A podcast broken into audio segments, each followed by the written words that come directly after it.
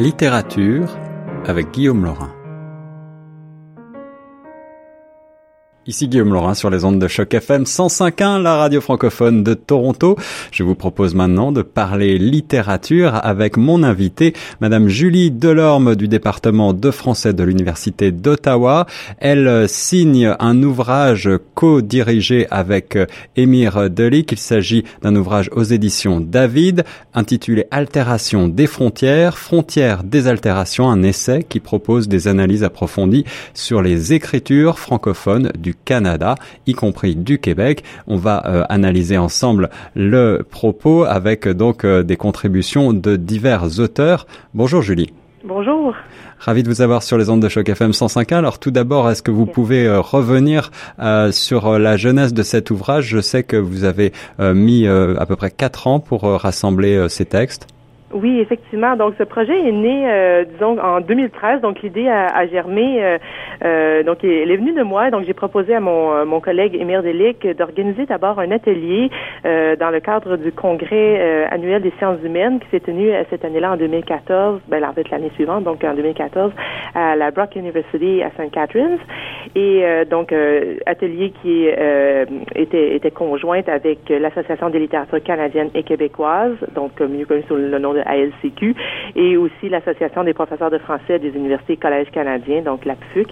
Et à la suite de cet atelier qui avait très très bien fonctionné, euh, nous avons décidé de publier euh, un livre, euh, donc regroupant les différentes interventions de nos euh, de nos auteurs, de nos euh, collaborateurs.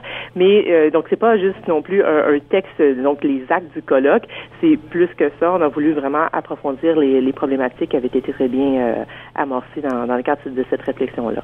C'est ça. Et les contributeurs vont donc se pencher sur des œuvres d'écrivains francophones transfrontaliers, c'est-à-dire des gens qui écrivent en Ontario français, au Québec, Manitoba français, en Acadie. L'idée, c'est donc voilà, et au Québec, et euh, établir un dialogue entre euh, les aspects géographiques, identitaires et psychologiques des frontières, c'est bien ça? Exactement. Donc, on s'était dit donc euh, de, de, réfléchir sur le principe de frontières dans la société. On a l'impression que les, frontières sont de plus en plus ouvertes à l'autre, de plus en plus perméables. Hein. Il devient de plus en plus facile de, de passer d'un pays à l'autre sans passer nécessairement par des postes frontaliers, euh, que ce soit en Europe ou ici. Et, euh, en même temps, on s'est rendu compte qu'on avait l'impression, et c'est d'où le paradoxe, que les sociétés se referment de plus en plus sur elles-mêmes aussi. Je veux dire, depuis le deuxième millénaire, euh, depuis, les depuis le début des années 2000, c'est-à-dire, euh, il y a eu de plus en plus de murs et de frontières qui se sont érigés partout à travers la planète. Euh, juste à penser euh, ce, ce, mur entre les, les États-Unis et le Mexique que Donald Trump a voulu faire continuer. Ça, on, on, en a entendu beaucoup parler dans les médias. Et donc, on a voulu s'interroger à partir de cette problématique-là sur la littérature, elle, franco-canadienne. Qu'est-ce qu'elle a à dire de ces frontières-là? donc, de, de, de ce paradoxe, en fait. En, même temps, la frontière est un lieu qui enferme. En anglais, on dit euh, le border. Et, aussi un lieu euh, d'ouverture, donc la, la frontier aussi en anglais. Donc euh, là où peut-être la, langue française a qu'un seul terme, frontière très, très général, on a voulu réfléchir sur cette dynamique-là. Et alors, que ressort de ces analyses finalement? Est-ce que la notion de frontière, justement, est une notion qui est psychologiquement ancrée ou culturellement ancrée au Canada, entre justement les différentes provinces peut-être? Euh, ben, euh, la notion de français, en fait, telle qu'elle est véhiculée dans les différents textes euh, abordés, euh, se, se, se, manifeste de façon très très différente quand même. Donc, que ce soit dans des il y a plusieurs textes de plusieurs de, de nos auteurs qui abordent l'œuvre, par exemple, de Margaret Anderson, écrivaine d'origine allemande mais qui habite à Toronto, en Ontario. Mhm, mhm. Donc, parallèle, entre autres, la soupe, bleu sur blanc. Donc, où, où, justement on, on, aborde cette question du, du paradoxe, c'est cette, cette frontière qui est un lieu de, fermeture euh, qui empêche les personnages euh, et qui empêche les les sujets euh, de, d'évoluer, mais en même temps, au contraire, ces personnages franchissent constamment les frontières aussi. donc, ils sont vraiment dans, l'entre-deux continuel. Donc, ça, c'est répercuté aussi dans les autres œuvres, en fait, des écrivains qui sont abordés dans les différentes analyses du texte. Y a-t-il euh, des différences fondamentales euh, en matière d'écriture et euh, la, manière d'aborder ces notions est-elle différente à travers ben, par exemple le Québec et le reste du Canada ou le Manitoba français et l'Ontario français?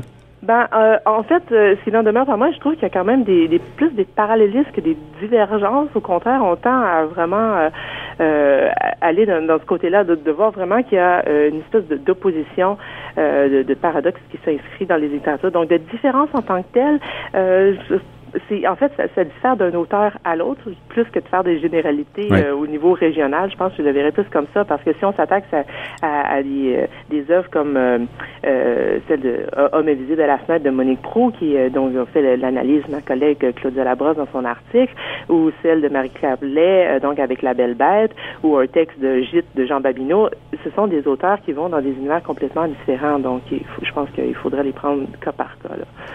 En effet, alors Julie Delorme, euh, on parlait hors antenne de cette controverse née il y a quelques semaines des propos tenus par Madame Denise Bombardier à la télévision publique, euh, qui parlait d'un grand mouvement d'assimilation à propos des francophones hors Québec, euh, et elle déplorait eh bien cette, ce mouvement d'assimilation, ce qui a fait lever un certain nombre de boucliers, et, et, beaucoup de francophones hors Québec justement se sont réveillés en quelque sorte, et on dit nous on, on existe, on est là. Euh, est-ce que vous ressentez euh, cette, euh, ce mouvement de, de, prise de conscience de l'importance de la francophonie hors Québec au Canada à travers les analyses de cet ouvrage? Euh, oui, tout à fait. De plus en plus, en fait, nous, euh, ce qu'on fait au département de français, comme dans tous les, départements de, français, je pense à travers le pays, c'est justement de faire la, promotion de cette langue, de faire la promotion du français. Et donc, il faut la faire vivre cette langue-là. Et donc, euh, la publication de cet ouvrage-là, Altération des frontières, frontières des altérations, en est la preuve vivante qu'il y a une francophonie hors Québec qui est bien vivante. C'est peut-être pas toujours facile au quotidien, mais oui, nous sommes là. Donc, j'étais d'ailleurs ravie, en fait, de voir autant de gens se mobiliser euh, face aux, commentaires de Mme Bombardier, euh, de voir à quel point euh, ça avait suscité les, passions que les gens avaient écrites dans les médias pour dire, voilà, nous sommes là et nous sommes peut-être minoritaires, mais on, a une force. Donc, voilà. Cet ouvrage-là tente tout à fait dans cette, dans cette problématique. Et au-delà, Julie Delorme, est-ce que hum, l'analyse des textes de littérature franco-canadienne que vous avez réalisé à travers euh, donc cet ouvrage, Altération des frontières, frontières des altérations, est-ce que vous avez ressenti que le dialogue serait également ouvert avec le reste de la francophonie internationale, j'allais dire, puisque l'on sait qu'aujourd'hui la francophonie au Canada, c'est aussi euh, l'immigration? Oui, tout, tout, à fait. Justement, il y a plusieurs textes qui abordent le, le concept d'immigration. On n'est pas euh, bon euh, là, ici, au, contraire, on est très inclusif qui embrasse dans, dans le corpus euh, canadiens, des auteurs qui sont soit nés sur place, qui sont soit nés euh, à l'étranger. Donc, je pense entre autres à Margaret Anderson. Donc, c'est un, petit corpus, en fait, pour mhm. euh, se baser sur des généralités.